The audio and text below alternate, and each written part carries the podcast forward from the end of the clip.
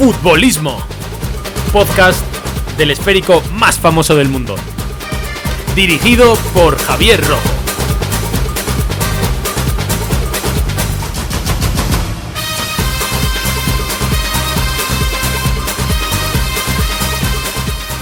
Muy buenas a todos, bienvenidos a Futbolismo, podcast del esférico más famoso del mundo. Tan solo un día para que comience la cita mundialista, la cita de Qatar 2022, el evento más importante en todo el mundo del deporte. Comienza mañana con un Ecuador-Qatar y para ir abriendo boca en este programa voy a tener el primer invitado que es Oscar, Oscar Fontecha, que me va a acompañar para hablar de las posibles sorpresas y decepciones que nos trae este Mundial de Qatar 2022 antes de que la pelotita eche a rodar. No me enrollo más, vamos a empezar ya. Esto es Futbolista.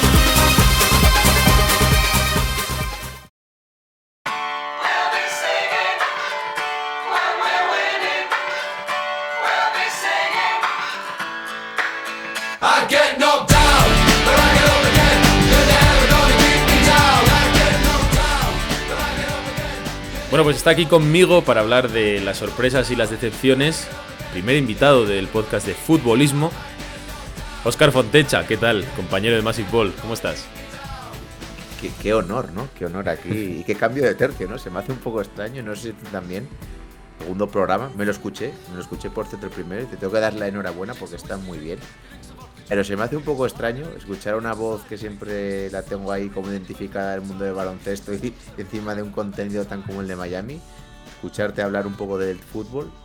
Pero por otro lado tampoco se me hace demasiado extraño porque muchas veces sí que hemos estado hablando en, por WhatsApp y por conversaciones de, fútbol. Y oye, que toda la suerte en este nuevo proyecto, que yo creo que mola bastante y que te va a ir muy bien, seguro. Ah, ya decía el otro día que era un poco tipo Troy McClure, ¿no? En plan, tal vez me conocéis de otras películas y eso. La verdad que sí, la verdad que sí. Y bueno, te, agradezco, te agradezco los cumplidos. Oscar Fontecha, compañero de Massive Ball de, NBA, para el que le interese el mundillo. Y bueno, si estáis aquí seguramente ya sabéis en, dónde estamos, pero por si acaso, toda la actualidad de la NBA está ahí. Pero hoy, hoy vamos a hablar de fútbol. Hoy vamos a meternos los dos en terreno desconocido posiblemente para muchos de los que quizá nos escuchen por ahí por la NBA. Pero bueno, eh, mañana arranca el Mundial. El Mundial, tío, eh, ¿qué, te, sugiere a ti el Mundial de fútbol? Porque no sé si lo compartes conmigo, pero a mí hay pocas cosas en la vida, o prácticamente ninguna, que me lleve a la niñez o a la adolescencia o a esa ilusión de niño como, como el Mundial de fútbol, ¿eh? Es que hay pocas cosas en la vida. Sin duda, ¿eh? Yo de los primeros recuerdos que tengo hasta de, de ser persona y de hacer cosas un poco en grupo, en colectivo, tal, son los mundiales. Mi primer mundial que recuerdo bien es el Mundial de Francia, recuerdo plenamente, me acuerdo de ver el partido, no sé si fue el partido, no, el partido inaugural no. ¿Te acuerdas del de Nigeria o...? Porque vaya, vaya recuerdo ese. Me acuerdo de un Brasil-Escocia que ganó Brasil el final.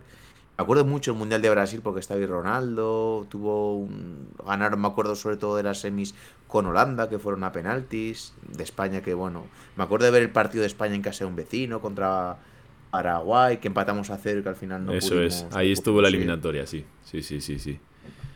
Muchos recuerdos. Y yo creo que el Mundial es el mayor evento del fútbol. O sea, el mayor evento deportivo del mundo porque es cada cuatro años. La Champions está muy bien, las Eurocopas también están muy bien, la Super Bowl está muy bien, la NBA. Al final es todo cosas, eventos anuales y que todos los años tenemos un campeón. Pero un mundial que marca tanto las carreras de jugadores, de, equipos, de entrenadores, de, países, yo creo que es algo... hasta el que no le gusta el fútbol ve. Yo te iba a preguntar, pero bueno, ya creo que ya me has, desvelado. Te iba a preguntar cuál era el, ese mundial que tienes ahí fetiche, vamos a decir, en la cabeza, pero creo que es el del 98, ¿no? Me has dejado más o menos claro que es como el que te viene, ¿no? El, primero. es el primero. Sería el de. O el de 2006 o el de 2010. El de 2006 lo recuerdo también mucho, que es el de Alemania. Tengo ahí partidos muy, muy marcados. Me acuerdo la final con Zidane. La, semifinal eh, es Italia-Alemania, que gana en la prórroga con el gol de Del Piero. Y el de Grosso. ¿Quién es el otro? El de Grosso, ese el mm. lateral. Que Grosso luego es el que mete el último penalti también. Contra la final contra Francia. Eso es el gran héroe. El último, ese mundial de Zidane es una barbaridad, que ya se había retirado, era lo último que hacía. Que... Y el de 2010, por motivos evidentes. Sí, claro que gana España yo creo que es... No, el de, el de 2010 lo iba a dejar fuera, de hecho, ¿eh? porque evidentemente marca, si eres español, te marca la vida, ¿no? Pues al final es, es un acontecimiento que cuando tengas ochenta y pico años seguro que te, te acuerdas también. Pero yo te, yo te preguntaba un poco en ese sentido así más añejo, más de retrotraerte a, a la niñez, porque en mi caso... El 98 sin duda. No sé por qué, yo, yo el 98 o sea, el 98 para mí es el, el videojuego, ¿vale? O sea, no tengo Sí. tanta conciencia como para acordarme bien del, del Mundial del 98, pero tenía 6 años. O sea, algo recuerdo, pero no, no muy consciente. Pero yo el, el Mundial que recuerdo, no sé muy bien tampoco por qué, pero que sí que me acuerdo de mí mismo. No tanto de los partidos, pero sí de esa sensación es el del 2002, el de, el de Corea y Japón. O sea, recuerdo de despertarme a la mañana, los partidos a las 8 de la, de la mañana, así, ¿no? Y ya te digo que echando un poco la vista, ayer me estuve viendo de hecho los partidos y los resultados, y así como, como bien comentas tú, ¿no? O sea, 2006 lo tengo clarísimo, ¿no? El, el partido con Ucrania, Arabia Saudí, Túnez, el gol ese de Raúl, o sea, me acuerdo de todo, todo con pelos y señales. En 2002 no me acuerdo tanto, pero sí que por alguna razón es un mundial que tengo marcado especial y que tengo como dónde estaba. O sea, ese dónde estaba lo tengo mucho más claro en 2002 que en 2006. O sea, sabía que estaba en tal sitio con tal persona viendo el partido de Corea, el partido con Irlanda, o sea, no sé, que estaba en el El colegio. del aún. 2002, tengo buen recuerdo también. Sí, pillaron algunos partidos en, en el colegio, yo me acuerdo. Y, y el del, y la- los cuartos de final, me acuerdo que los vi en casa de mi abuela, no sé por qué, nos levantamos pronto. Y estaba tan nervioso que cuando Corea atacaba cambiaba de canal. cambiaba de canal para ver Sí, si no, sí, no, sí, tenía 12 años. Cambiaba de canal y luego me acuerdo un, un bajón tremendo. tremendo. No, brutal, brutal. A ver, la verdad es que yo ayer echándole un poco la vista atrás, eh, fue un camino relativamente sencillo, ¿eh? el que tuvo esa España, porque fíjate que era octavos de final con Yo creo que Irlanda. Alemania, semifinales, le ganaba, porque Alemania tiene un equipo de gente. Bueno, pero que ya, haber llegado a semifinales para aquella España era una Sí, cosa absolutamente de locos y en principio tenía un camino eh. fácil, pero bueno. Algandur, cosas de que pasaron y que todo el mundo tiene claro, pero, pero sí, es, es bonito lo que te digo, en estos momentos, a mí por eso me gusta tanto el Mundial, o sea, más allá de que yo soy un enamorado del deporte y que ese tipo de super acontecimientos me, me fascinan, es la sensación esa de reconectar con cosas que no es tan fácil cuando ya te haces adulto que te hagan sentir como cuando, cuando esa época, ¿no? Tan especial, ¿no? De decir, esto es un momento especial. Cada cuatro años hay un momento especial que no lo consiguen las Olimpiadas, que también me encantan, pero no lo consiguen. Y no lo consigue para mí ninguna competición, porque sabes que todo el mundo está enganchado, el, el mundo se paraliza. Y bueno, pues esta vez vamos a, a Qatar 2022. Si te parece, nos metemos en las sorpresas y las decepciones, que hemos estado hablando un pelín. Está difícil, ¿eh? Está difícil. Sí, sí. Para mí, no sé para ti, ahora vamos a hablar de ello. Para mí han sido más fácil, entre comillas, decir decepciones sí. que sorpresas, ¿eh? Porque para, para decepciones hay muchas candidatas, lo decía el otro día en la previa, que hay, sobre todo las europeas, quizá llegan muchas en un momento de duda. Mm, no sé si estás de acuerdo conmigo, pero creo que puede ser un mundial que marque la destitución de un montón de seleccionadores. Hay un montón de seleccionadores que a poco que no lo hagan muy bien se van a perder su puesto ya como seguro. Este es el, el punto clave. Pero la sorpresa está más difícil, ¿eh? Está, está chungo, está, está para, para valientes. Es que haciendo el bracket, tampoco que seas un poco conservador y tampoco pasándote mucho de, de listo, salen todo a mí en cuartos ya selecciones muy muy potentes y en, y en octavos pues casi que también. Luego es lo que decimos siempre, esto es fútbol, eh, a 90 minutos te puede ganar cualquier equipo que defienda un poquito bien, que salga la contra, que tengas un mal día, una expulsión en los primeros minutos, una lesión. Pero si somos un poco conservadores, eh, yo ahora mismo no me salen muchas, muchas sorpresas de decirte, yo que sé, una gana del Mundial 2010, o un Uruguay que en ese momento te llega a semifinales, o ese tipo de cosas. Sí, a ver, de todos modos, yo creo que eso es, es algo que suele pasar cuando te haces un bracket, porque pasa en otros deportes también, que siempre pones al favorito y lo ves muy, muy favorito y luego no te imaginas que en un partido pueda empatar, pueda perder, porque te parece una calamidad en ese momento sobre el papel. Luego son cosas que, que pasan, es lo que estábamos hablando, ¿no? O sea, ¿quién iba a decir que Corea le iba a ganar a España, ¿no? Pero bueno, eh, si te parece, nos metemos, nos metemos, hemos decidido hacer como tres decepciones y tres sorpresas. Si te parece, empezamos por las sorpresas. Ya que nos ha costado tanto, empezamos por ahí, empezamos por, por esas pedradas. Y vamos, si quieres, uno a uno. Vas diciendo tú una y yo diciendo otra. A ver si coincidimos, ¿eh? que es probable. Te dejo empezar, Oscar. yo, yo voy a decir una sorpresa, que no es sorpresa porque es una selección que tiene cuatro mundiales, pero que no está considerada muy bien eh, de cara a ser contender o favorita a ganar. Y es Alemania. Alemania ¿eh? está en nuestro grupo. Alemania, a ver, digo, digo Alemania que llega a una final de un mundial y no es una sorpresa per se. La Alemania yo creo que puede quedar en el grupo de España, eh, en nuestro grupo, quedar segundo es un camino un poquito relativamente más fácil que quedar primero. Alemania puede quedar segunda y si queda en ese contexto de en ese grupo podría tener en octavos Croacia o Bélgica, me gusta más Alemania, en cuartos Portugal, me gusta más Alemania y en semis Inglaterra. Eh, sí que es cierto que no es la Alemania de otros años, pero a mí siempre me ha dado un poquito más de respeto esta selección cuando no tiene tantas estrellas, a pesar de que en 2014 ganen con muchas estrellas, cuando de repente te sacan a seis jugadores en el 11 o cinco jugadores en el 11 que no te suenan mucho, que no los tienes muy localizados, que eso cada día es más extraño en el fútbol porque tenemos acceso a todo pero que no tiene este equipo que simplemente te junta las estrellas, ¿no? Que te saca el lateral derecho de este equipo de la Bundesliga, que no conoces mucho, que no te tiene por qué juntar a todos estos eh, estrellas en ataque, no, que te saca un equipo que casa, que cuadra. Me gusta mucho Kimmich, creo que es de los mejores pivotes del mundo. Tiene mucha velocidad, es un equipo que va a presionar muy alto, que juega a un ritmo muy alto. Y sobre todo creo que tiene jugadores jóvenes que pueden dar un poquito la sorpresa. Aparte el carácter alemán, que esto es un topicazo, y sobre todo que vienen del mundial anterior de no pasar ni en fase de grupos. Y no creo que se permitan ahora un lujo tan grande. Sí que es cierto que le falta a Werner, que tampoco es un estrellón, pero creo que arriba te cumple bastante bien y sobre todo para jugar rápido a la contra. Pero con Nabri, con, con Sané, con Müller, con Musiala que lo está haciendo ahora muy bien, con Kimmich lo que decía. El punto un poquito un poco más flojo igual es la defensa, pero bueno, al final tienes a Rudiger, a Sule yo creo que puede ser un equipo que ahora mismo no lo estamos considerando para que llegue a semis, a unos cuartos de final o incluso una final. Y a mí me cuadra incluso hasta que llegue a la final, sinceramente. Es que Alemania es un caso muy raro, ¿eh? O sea, lo estabas comentando y... Porque ayer mismo, no sé si te ha pasado alguna vez, pero de eso que te mandan una captura de pantalla de estas de algún ranking que ha hecho alguien, ¿no? De candidatas, eh, opciones a pelear y tal, ¿no? Y, veían candidatas a Alemania. Y yo decía, ¿candidata a Alemania? Pero si eh, lleva. va de desastre en desastre, ¿no? Pero a la vez, es lo que comentas. O sea, por equipo, tienen muy buen equipo.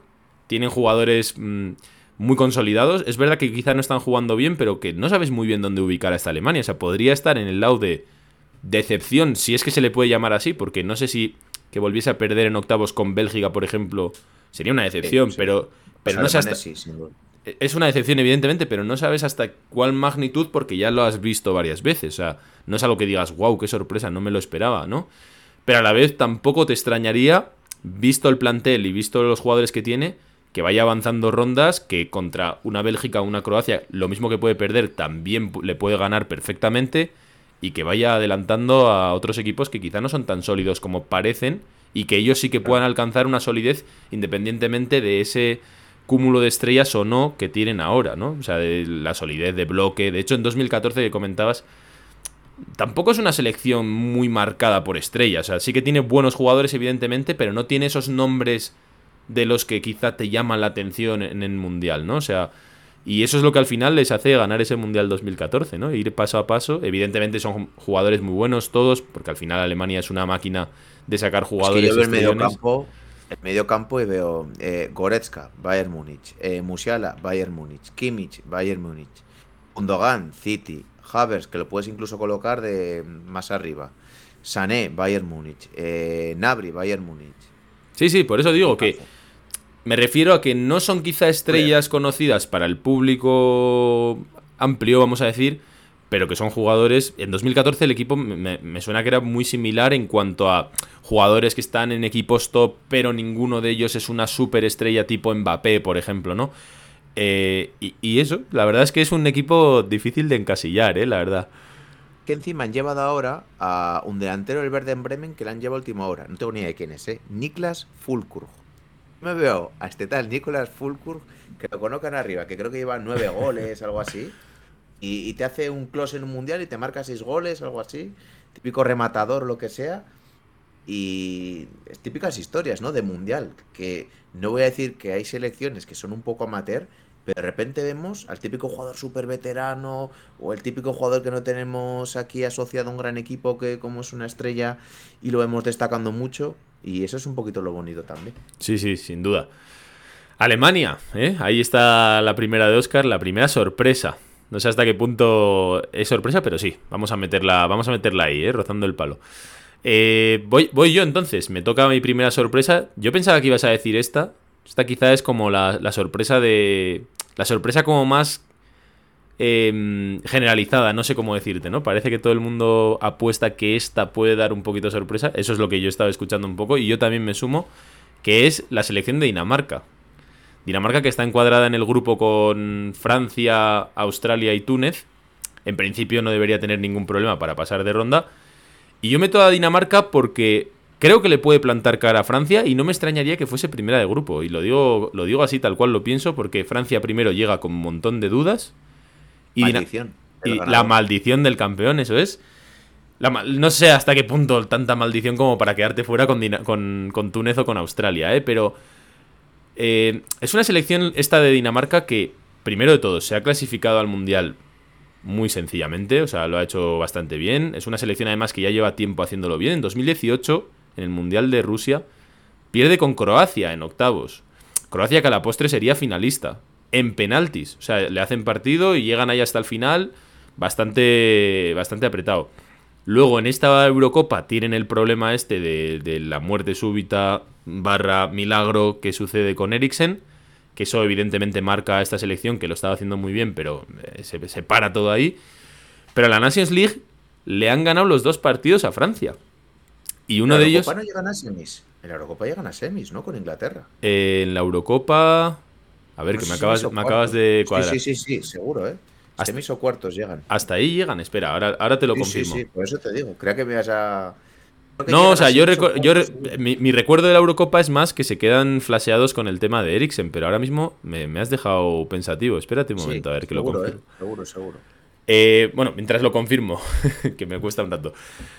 Lo que venía a decir es que encima en la Nations League le han ganado los dos partidos a Francia. Los dos.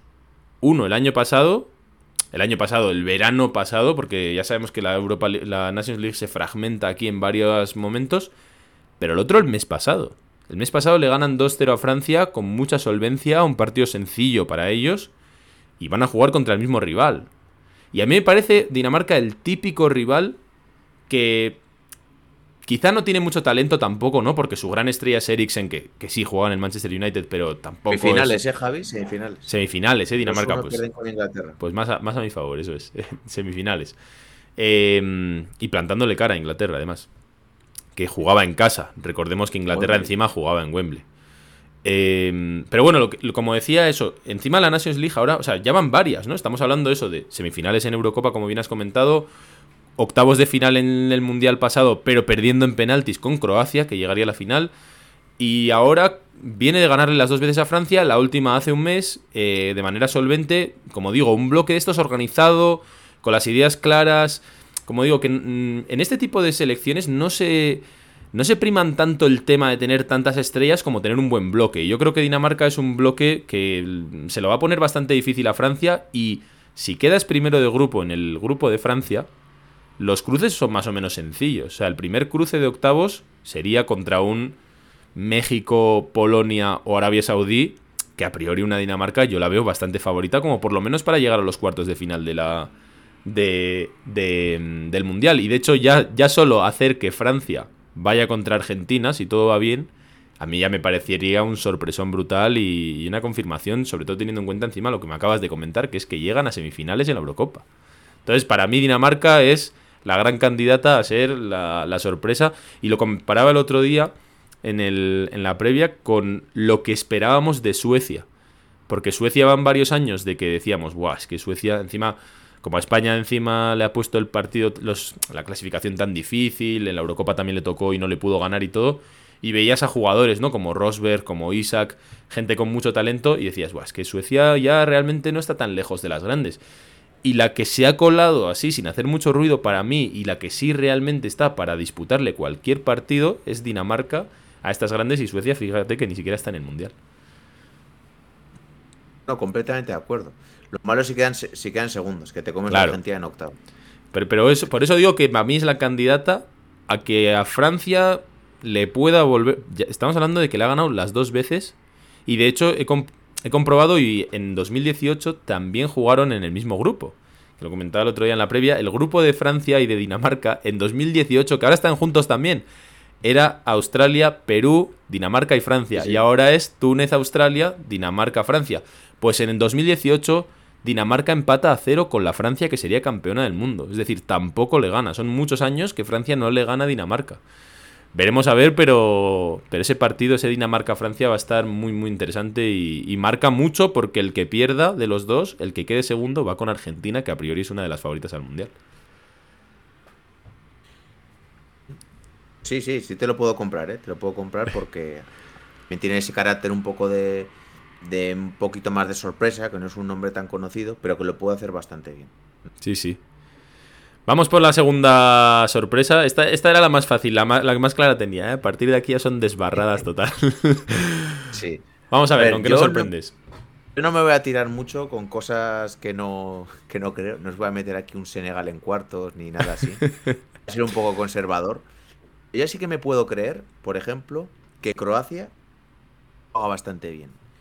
Eh, sigo diciendo lo mismo. Si puede tener unos cruces amables dependiendo si queda primero o segunda. Eh, pero sí que lo veo con ese potencial, sobre todo del último mundial de Modric, y que, que lo que has comentado tú antes, viene del último mundial que fue finalista. Eh, en la Eurocopa le ganamos en octavos, pero le ganamos en la prórroga. Y es un equipo que está muy competitivo, que juega bien a fútbol, que sabe cuándo echarse atrás, sabe cuándo tocar, echarse adelante tiene buenos jugadores. Se ha colado en la Final Four de la Nations también. Eso es, se ha colado otra vez. Eh, yo no me acordaba, eh, pero está este chico que no sabía que era croata, eh, que juega en el, el, equipo este alemán que jugó contra el Madrid en, ahora en la fase de grupos, el Leipzig, Guardiol. Debe ser un central bastante joven, lo hace bastante bien. Yo solo le vi esos dos partidos de la fase de grupo contra el Madrid y lo hace bastante, bastante bien. Sobre todo es lo que digo, es un equipo muy, muy competitivo. Eh, lo digo por en, este, en este tono de sorpresa, que, me creo que pueda llegar unos cuartos, eh, podría jugar unos cuartos con Alemania y lo veo capaz de ganar. Luego tendría un hipotético cruce con Portugal, Inglaterra. O sea, son selecciones a las que les veo que tienen ese carácter de incertidumbre. Portugal, Alemania, Inglaterra, Francia un poco como viene con un poquito con las dudas, creo que les puedes ganar. Otra cosa es que ya superes muchos obstáculos, superes a varios de estos equipos, porque algunos sí que es cierto que cuando avance el mundial se puede convertir en certeza, ¿no? Inglaterra o Francia, algo así. Eh, pero sí que creo que Francia se pueda cargar, pueda incluso quedar primera de grupo por delante de, de, de Bélgica, porque Bélgica me deja ciertas dudas y sí que creo que puede competir bastante bien. Bastante, ¿qué es competir? Pues yo qué sé, igual quedar a primera de grupo y ganar un cruce de octavos contra Alemania, algo así. Me puede encajar, ¿eh? Me puede encajar. Sí, yo. yo, es que no me estoy tirando muy a la piscina porque es que veo que los cruces. No, sí, sí, está bien. predeterminado. Yo también tengo a Croacia, ¿eh? Yo también tengo a Croacia. Y tengo a Croacia, que por cierto, hemos dicho que se coló en la final de la Nations League, en la Final Four, en el grupo con Dinamarca y con Francia. Es la que ha ganado ese grupo. Tan solo por un punto a Dinamarca. Para hablar un poco de que son dos, dos selecciones que vienen en un estado de forma que puede ser interesante. A mí me parece con Croacia que, como ya teníamos claro que era una sorpresa en 2018 y parece que estaba ahí como el punto álgido, sobre todo de Rakitic, de Modric y tal, eh, da una sensación como de que va a bajar en ese sentido ahora, ¿no? Y que está en ese declive que por cierto me parece muy bien porque lo has, comentado en, la Eurocopa de España sufre hasta el final, o sea, gana al final muy en la prórroga, tiene ciertos arreones Croacia en el que te puede dejar doblado.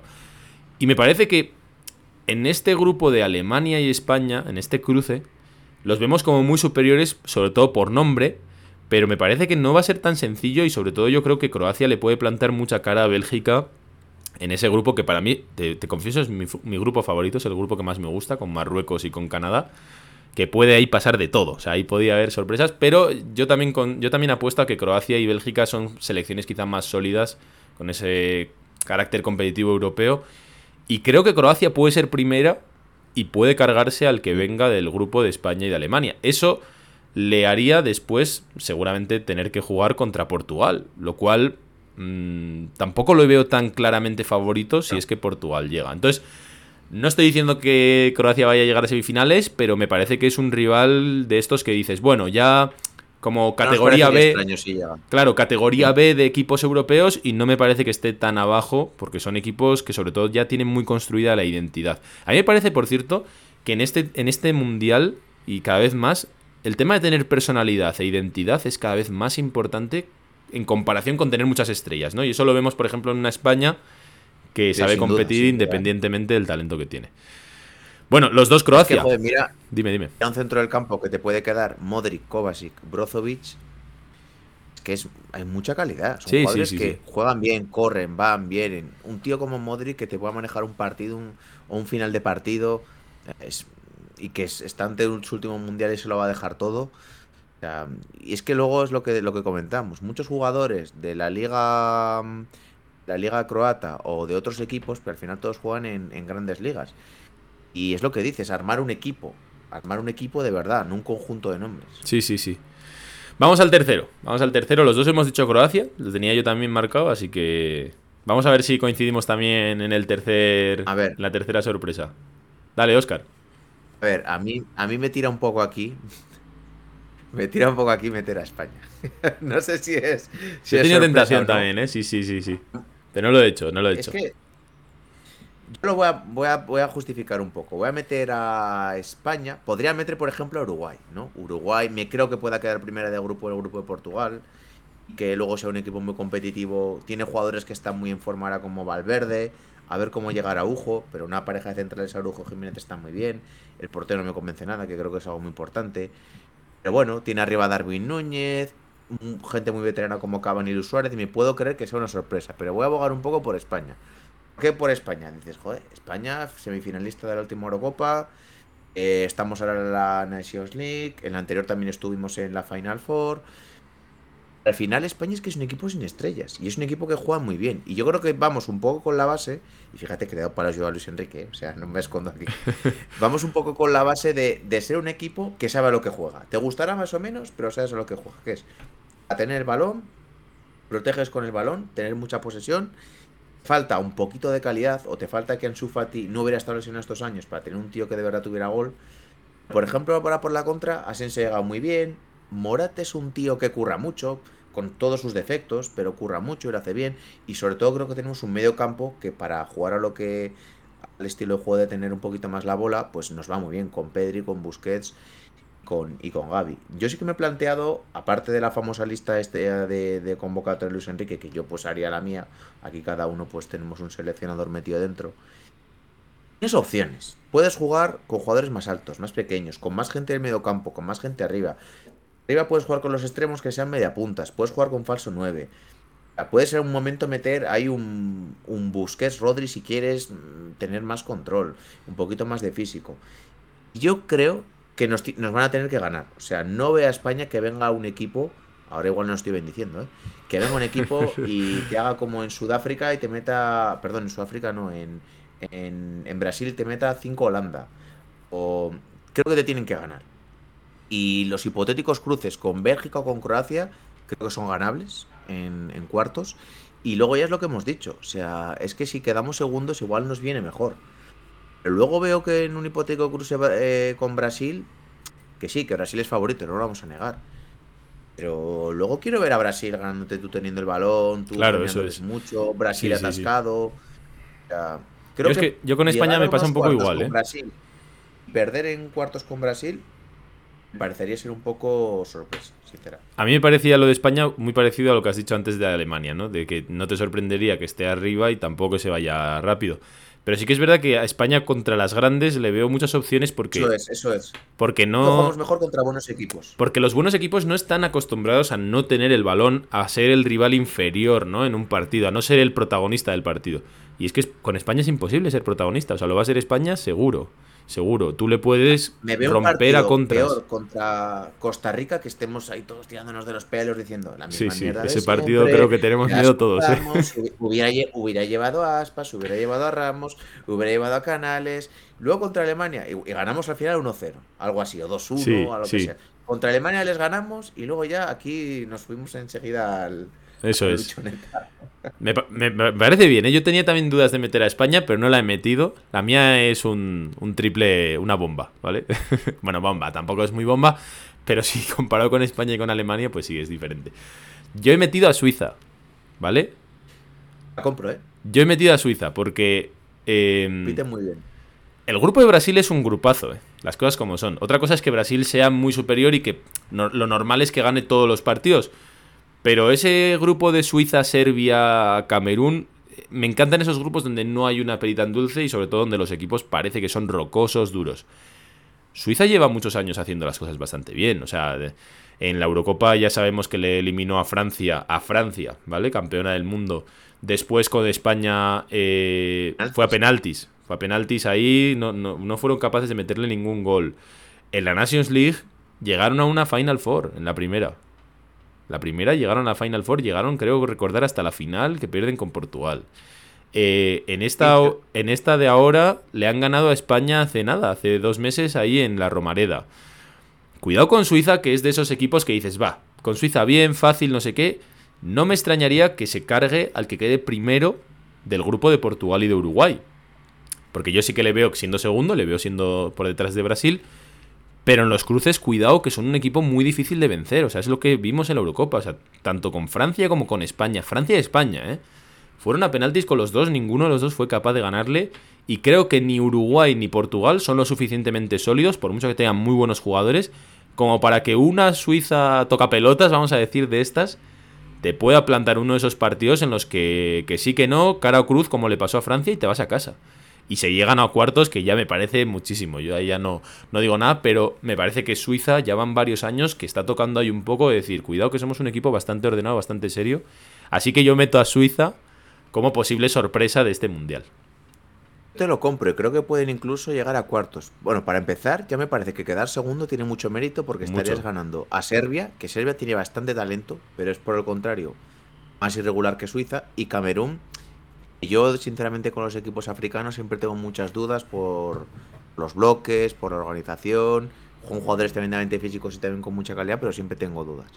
Y luego es que es lo que dices, me lo veo perfectamente en unos octavos contra Portugal rojazo y Portugal que se le acaban las ideas, se empiezan a agobiar y te, te meten en cuartos, ¿eh? Sí, sí, sí, sí. Es que es, uno de esos equipos que te, te saca las dudas que tengas dentro.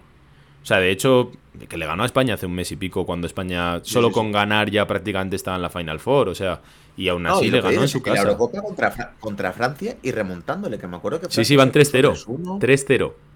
O 3-0 y, le y le remontan y luego la acaban ganando a penaltis. Sí, sí, sí, sí, sí, sí. Lo malo que cuando te toca uno de estos equipos en octavos, estás jodido cuando, te, cuando llegas muy apretado al final porque dicen, joder, nos van a ganar estos. Eso es. Y empiezan a surgir las dudas. Pero si somos mejores, te empiezan a surgir las dudas, empiezas a fallar en cosas que realmente haces bien.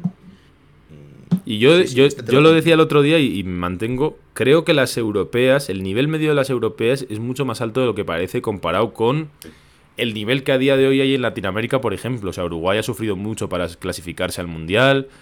Eh, tiene muy buenos jugadores, pero no sé si saben enfrentarse tantas veces a equipos de este nivel. Y lo digo de verdad, ¿eh? O sea, una Suiza, una Serbia, que son equipos, Serbia, por ejemplo, se ha cargado a, creo que a Italia o a Portugal, uno de los dos es el que deja fuera en... Portugal. pero luego Portugal se clasifica en la repesca. Eso, en la repesca, por eso digo que... Suiza-Italia, Suiza-Italia.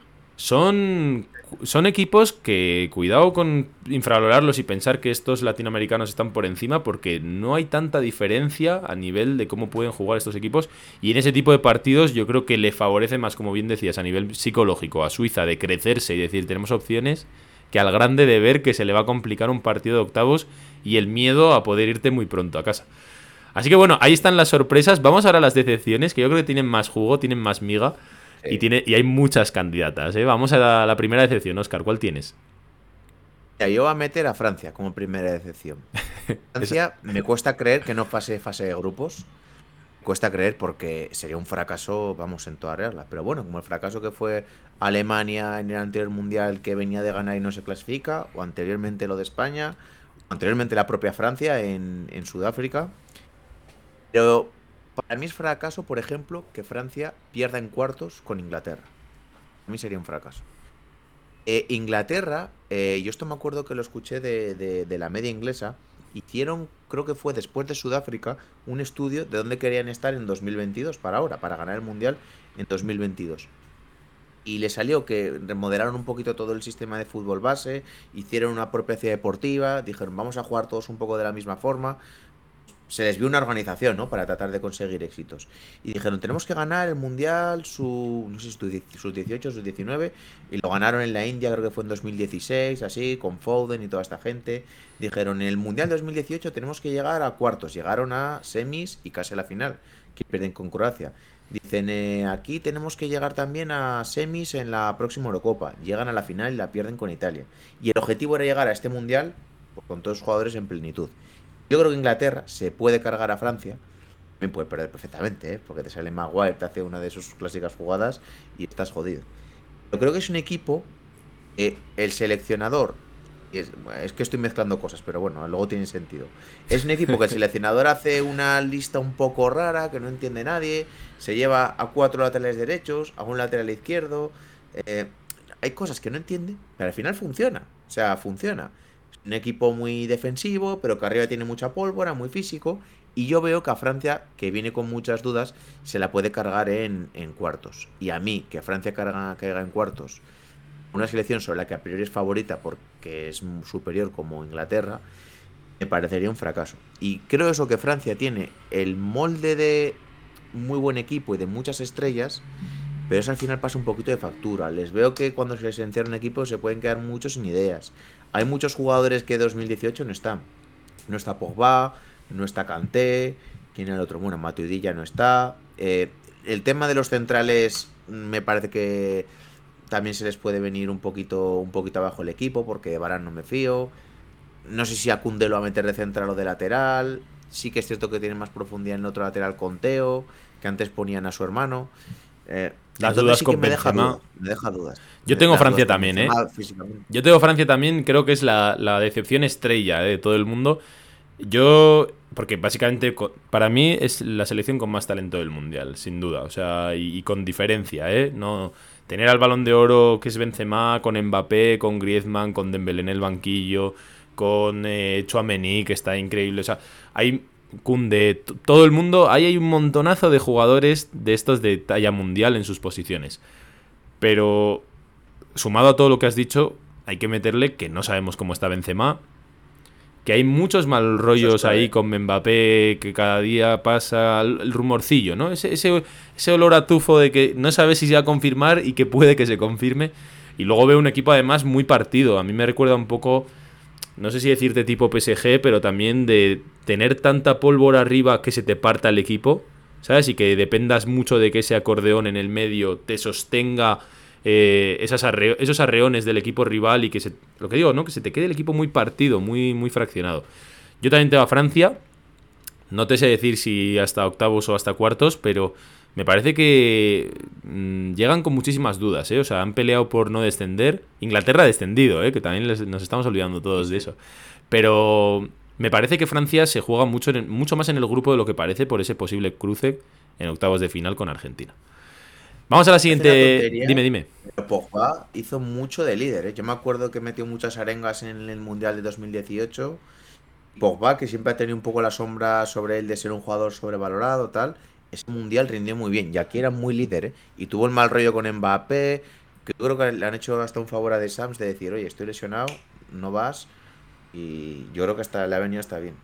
Sí, yo creo que hay un problema. O sea, yo creo de verdad que hay un problema de liderazgo en Francia que le suele pasar, ¿eh? O sea, de verdad que si analizamos un poco longitudinalmente, recordamos quizá el motín aquel, en Sudáfrica en 2010. O sea, es, una, es una cosa como que se repite un poco a nivel interno de Francia de eh, tener momentos en los que si son capaces de mezclar todo ese talento, campeones, pero a veces no son capaces de... Porque en 2010 también tenían un equipazo y fueron años también de muchos batacazos, muchas decepciones. Vamos a la siguiente decepción porque yo tenía también Francia, así que estamos en las mismas. Te toca, Oscar. ¿Cuál es la siguiente que tienes? Sorpréndenos. Pues a mí me decepcionaría mucho también eh, Bélgica. Bélgica ha sido un poquito como la eterna promesa con esta generación tan buena que han tenido. Yo creo que se les ha pasado un poquito el, arroz a todos. Eh, al final te dice una selección que tiene al mejor portero del mundo, que es Courtois, al mejor mediocampista del mundo, que es De Bruyne, y luego a jugadores un poquito llave como Lukaku, cierto que Hazard ya no está en su nivel y lo que era, pero juegan todos en grandes ligas, esperas que, que lleguen como mínimo a cuartos, algo así. Esta selección se va a cruzar en octavos con España con Alemania.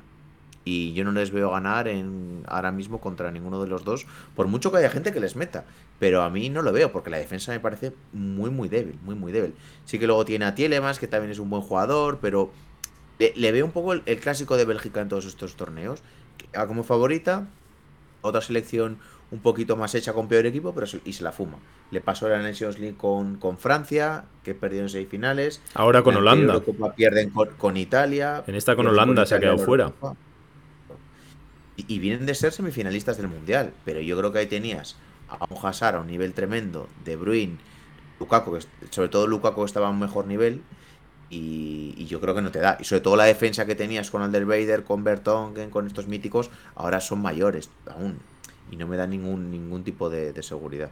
De hecho, te digo, cuidado con el grupo ¿eh? de Bélgica. De verdad te digo que si no eres un equipo sólido, es que los grupos son mucho más engañosos de lo que parece. Y lo hemos, visto, entre comillas, con el Barça en la Champions League, y eso que es ida y vuelta, pero es que esto es solo. Dice mucha gente que puede ser sorpresa, ¿eh? Dice que mucha Sí, sí, sí. O sea, lo digo. tiene un equipito. ¿eh? Por eso digo que ahí hay, no, hay ninguna perita en dulce y equipos con mucha ilusión y con muchas ganas que como tú te confíes y tal, no es como otros grupos que sí que hay como un equipo grande y otros más flojos y está todo mucho más claro. Aquí es un grupo que me parece mucho más parejo y que tienen que rendir a un buen nivel para ser primeros. Lo cual es también importante para ellos por no. Ya no solo por, por cruzarse con el peor, entre comillas, de la Alemania-España, sino también por evitarse a un Brasil en cuartos, ¿no? Que es lo que estamos hablando.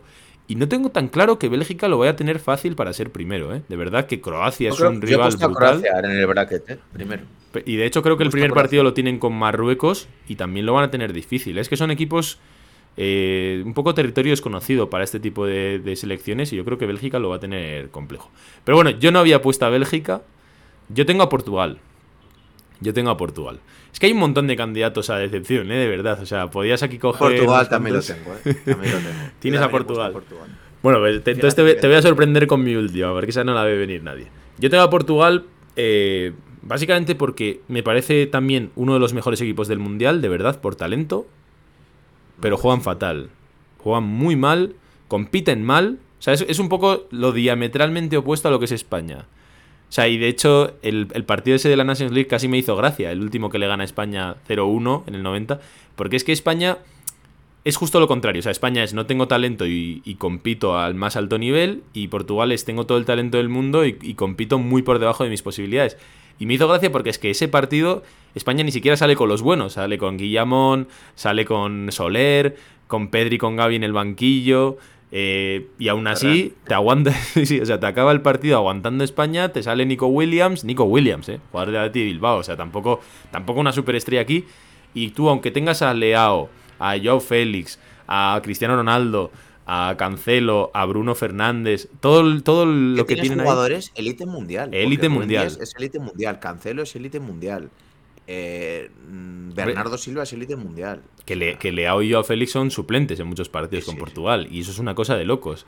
Eh, por eso te digo que a mí Portugal me parece que es el equipo que ya no se ha atrevido a tomar la decisión de cargarse al seleccionador, que es el, el mismo seleccionador con el que ganaron la Eurocopa, que ganaron la Eurocopa no te voy a decir como Mourinho que a mí me daría vergüenza ganar porque es una Eurocopa, pero la manera en la que la ganan es sin, nada de brillo. O sea, de la manera así es...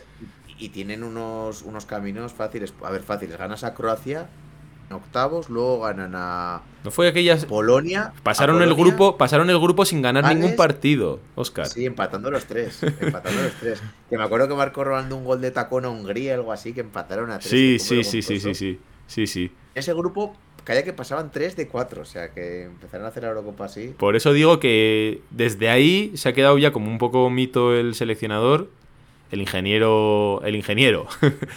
y básicamente mm, desde entonces para mí es una de esas selecciones prometedoras que una y otra vez va decepcionando.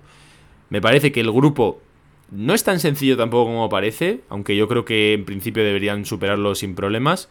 Y luego los, cruces, lo que te decía antes, eh, te vas a cruzar. Si quedas segundo, te toca Brasil. Mal. o sea que te la estás jugando mucho con Uruguay, que Uruguay, cuidado que también te puede dar un susto. Porque, porque tú estás demostrando no ser un buen equipo. Y después, si quedas primero, te toca un Suiza o algo así, que vamos a decir que lo puedes pasar, pero que tampoco lo veo tan claro por cómo juega Portugal. Y después te tocaría lo más normal, o, una España, o una Alemania, eso es, eso es, ¿no? Una cosa ya, un test de los que Portugal normalmente no pasa. Entonces, para mí, todo lo que no sea que Portugal llegue muy lejos en este mundial, para mí va a ser una decepción por el nivelazo que tienen sus jugadores. Es no sacarle rendimiento y ser el último mundial, además de Cristiano Ronaldo. Por talento es un equipo de semis. Sí, sí, sí. Es un equipo de, llegar a semis. También yo, a mí me encantaría que llegase a la final. No, aquí no me voy a esconder ahí. Me gustaría un último así mundial de Cristiano, que yo soy muy fan, pues llegando a final, incluso ganándolo. Si no lo gana España, me gustaría que lo ganase Portugal. Pero sí que es cierto que veo un resquicio muy pequeño, muy pequeño, de que pueda ser un equipo que crezca, ¿no? A lo largo del torneo. Y que es cierto que lo que dices, que lo tiene todo por talento para pegársela, porque yo creo que no se corresponde el talento que tienes con el entrenador para poner a esos jugadores que de verdad igual no quieras aglutinar a todas las estrellas o darle el espacio necesario. Aquí Bernardo Silva y Joao Félix tienen que ser los amos de la barraca. Les tienes que dejar espacio para que jueguen cada y que se sientan cómodos, porque además son compatibles, ¿no? Eh, pero sí que ve ese resquicio de que todos en nuestra conta eh, hacemos aquí un poco de piña. Claro, es que luego vemos lo del otro día de Bernardo Silva, eh, de Bruno Fernández, que luego salió a explicarse un poco, pero la imagen como queda. Luego salió también algo de cancelo en entrenamiento con Cristiano, con Joe Félix, muy mal rollito. Y vienes de hacerlo muy mal ahora en la, en la Nations, creo que en, el, en la Eurocopa caes en octavos con Bélgica, en el anterior mundial caes en octavos con Uruguay, o sea, no estás compitiendo, no estás compitiendo. Por eso yo creo que Fernando Santos es claramente el talón de Aquiles de esta Portugal y, y, es que además, no sé si te pasa también, el, escenario en el que le veo a Portugal avanzando no es uno lleno de gloria, sino es uno de esos partidos de 0-0, 1-1, 0-1, ¿sabes? Lo veo así. Y eso es, es, muy pobre. Es muy pobre para una Portugal con este talento que dos partidos haciéndolo mal no se van a atrever a sentarlo. yo tampoco. esa es una bomba que tienen también dentro, sí. Que luego, coño, es que dices, lo tengo aquí, minuto 90, me pongo a colgar balones, es que lo tengo que poner, es que lo tengo que poner. ¿A quién voy a poner si no? Sí, y que si no lo pones tienes un problema, ¿eh? O sea, las cosas como son, lo que es Cristiano Ronaldo en Portugal. Lo llevas, lo llevas con todas las consecuencias. Exacto. Morir o perder con él. Bueno, ahí está mi segunda decepción y tu tercera, entiendo, porque era la que tenías. Así que me toca a mí otra vez la tercera y con esta te voy a romper los esquemas. Yo de tercera decepción tengo a Argentina. tengo Argentina, ¿eh? Argentina yo creo que hay mucho hype. Eso mucho es. Hype. Mucho hype. Lo, lo, explico. Lo primero de todo, decir que me parece que estamos en un mundial de la nostalgia, ¿eh? Estamos esperando mucho por Cristiano, por Messi, por jugadores que son quizá de, de, de hace más de que, de que pega más que, hubiesen estado a tope hace 10 años que ahora, ¿no? O sea, eso es lo primero. Es verdad que Messi está en un nivelón brutal ahora mismo en el PSG, que se ha preparado perfectamente para llegar a este mundial y que Argentina me parece un bloque muy sólido y que viene como con esa vitola, ¿no? De gran equipo. Pero yo, mi pedrada, Oscar, es que los equipos latinoamericanos llevan mucho tiempo sin enfrentarse a nadie potente. Ninguno. O sea, porque más allá, más allá, de sus propias eliminatorias, donde, como ya comentaba el otro día, Colombia está en un momento horrible, Chile horrible, Perú, eh, Ecuador es la tercera, o sea, es decir, Uruguay tampoco está en un gran momento. Ahí hay un montón de selecciones que no son competencia real para una Argentina y para un Brasil como para decir Francia, Inglaterra, Italia, tal, ¿no? O sea, Portugal, España, no sé, de ese nivel. Entonces, es tanto tiempo en el que no juegan contra ellos, ni siquiera en amistosos, que son equipos que no sé si saben lo que es tener dudas serias de verte contra la espada y contra la pared, pudiendo caerte con un equipo que te juega de tú a tú con el mismo nivel. Solamente cuando han jugado entre ellos. Pero de hecho, el partido que jugaron entre ellos en la Copa América fue un partido, yo lo vi, estaba aquí, y fue feísimo. O sea, te lo juro, fue un partido horrible, malo de ver. Entonces, no me extrañaría tanto que, a pesar de que tienen un grupo muy sencillo, ese primer cruce de octavos de Argentina, con Dinamarca o con Francia, cuidado, de hecho mi pedrada es que pueda ser Francia, sea un partido mucho más complicado para Argentina de lo que parece. O sea, sí que confío en ellos como bloque, pero me parece que no se han testado contra equipos grandes que realmente les pongan en aprietos. Y en principio el camino a Argentina podría llegar a ser, y no me sorprendería tanto, Francia, Países Bajos, en semifinales que te toque alguien también potente.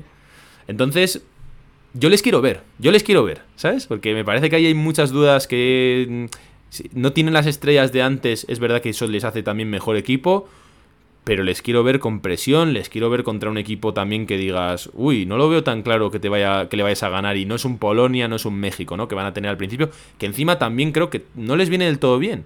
Que tengan un grupo tan sencillo, me sigue pareciendo ese paseo un poco en balsa que están haciendo, porque fíjate los amistosos que están teniendo que jugar, ya que no ya que cuando tienen los amistosos Brasil y Argentina y tal, los europeos están jugando la Nations League, por lo tanto no tienen a nadie competitivo con el que se puedan enfrentar. Y me parece que el grupo es más de lo mismo. O sea, estamos viendo estos días cómo Argentina juega con El Salvador y con Honduras y con este tipo de equipos a los que les gana 5-0, pero que no te dice nada. Entonces, que, le... jugaron contra Italia en la pachanga. En la finalísima esta, sí. Sí, sí. lo celebraron encima. Sí, sí, lo celebraron por todo lo alto. La verdad es que, bueno, Italia venía encima ya de bajón, ¿no? De haberse quedado ya fuera del Mundial. Pero más allá de eso, y de eso hace ya más de un año, eh, le, quiero ver y creo que el grupo no le va a favorecer porque le va también a generar una sensación de invulnerabilidad. De hecho, mira, conectando con el, con el pasado, España, no sé, te, acordarás, en 2006 el primer, la fase de grupos la hace perfecto. O sea, les revienta a todos, 4-0 a Ucrania, hace hasta Puyol, hace una ruleta y ahí parecía que España iba a ganar el Mundial.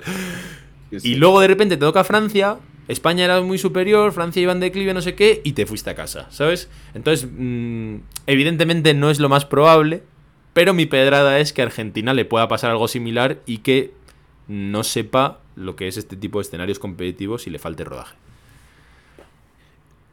Yo creo que si quedan primeros y si todo va normal, tienen un cuadro fácil, ¿eh? porque jugarías con Dinamarca, con Holanda. O con Francia, o con Francia. Cuidado con Dinamarca también, ¿eh? de verdad te lo digo.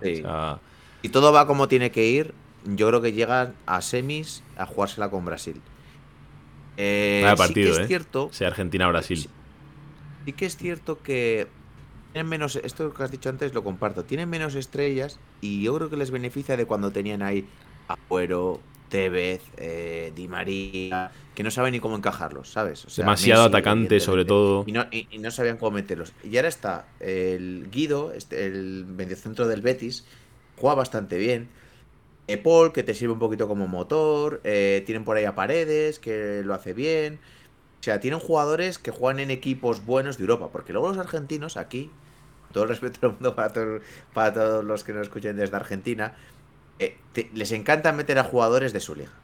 Y yo creo que no están al nivel, sinceramente. No están al nivel de los jugadores buenos que tienen por Europa, que tienen jugadores buenos en todos los equipos de Europa. Siempre les gusta meterte ahí la cuñita del jugador de River, de Boca, de Independiente, de tal, de cual. Y ahora sí que me parece que son más equipos. En dos laterales que juegan en equipos buenos de la Liga Española. Eh, me gusta el central este Lisandro. Tienes a Otamendi un poquito también como, mm, como tío veterano. El otro, el Cuti Romero que juega en el Tottenham. O sea, tienen gente que juega en equipos buenos y que juega. Porque siempre te plantaban el mítico de Michelis o jugadores así, que eran centrales muy torpones. O gente que igual está acostumbrada a jugar un poquito más lento. Yo creo que ese problema lo van a tener, ¿eh? De ritmo lento de partido, de un equipo que se les echa atrás y que tengan que abrir mucho la lata. Ver un poco cómo, cómo lo solucionan. Lautaro está muy bien, por cierto, ahora. Yo creo que hay demasiado favoritismo con Argentina. ¿eh? Yo creo que hay demasiado favoritismo. Y a ver cómo gestionan también la presión de Messi, su último mundial, tal. Bueno, ahí está la pedrada, ahí está la pedrada de Argentina. Así que. Pedrada buena, ¿eh? Es, buena pedrada, sí, es buena pedrada. Podía haber dicho otras selecciones como Inglaterra, que ha descendido en la Nations League, pero me apetecía poner el puntito picante. Bueno, Oscar, un placer. Aquí han estado nuestras tres decepciones y tres sorpresas. Te agradezco mucho que hayas venido aquí a Futbolismo. Y nada, nos vemos, nos vemos pronto. Cualquier día que quieras, esta es tu casa de fútbol. Ah, yo os he invitado, o sea, para lo que sea, encantado. Me he pasado bombas, me ha pasado en nada, en un volado. encantado y que mucha suerte, ya te lo he dicho. Y cuando quieras, ya que estoy disponible, que me van a marcha. Pues nada, aquí despedimos a Oscar y nos vemos en el próximo programa, aquí en Futbolismo, vuestro podcast del esférico más famoso del mundo. Hasta pronto.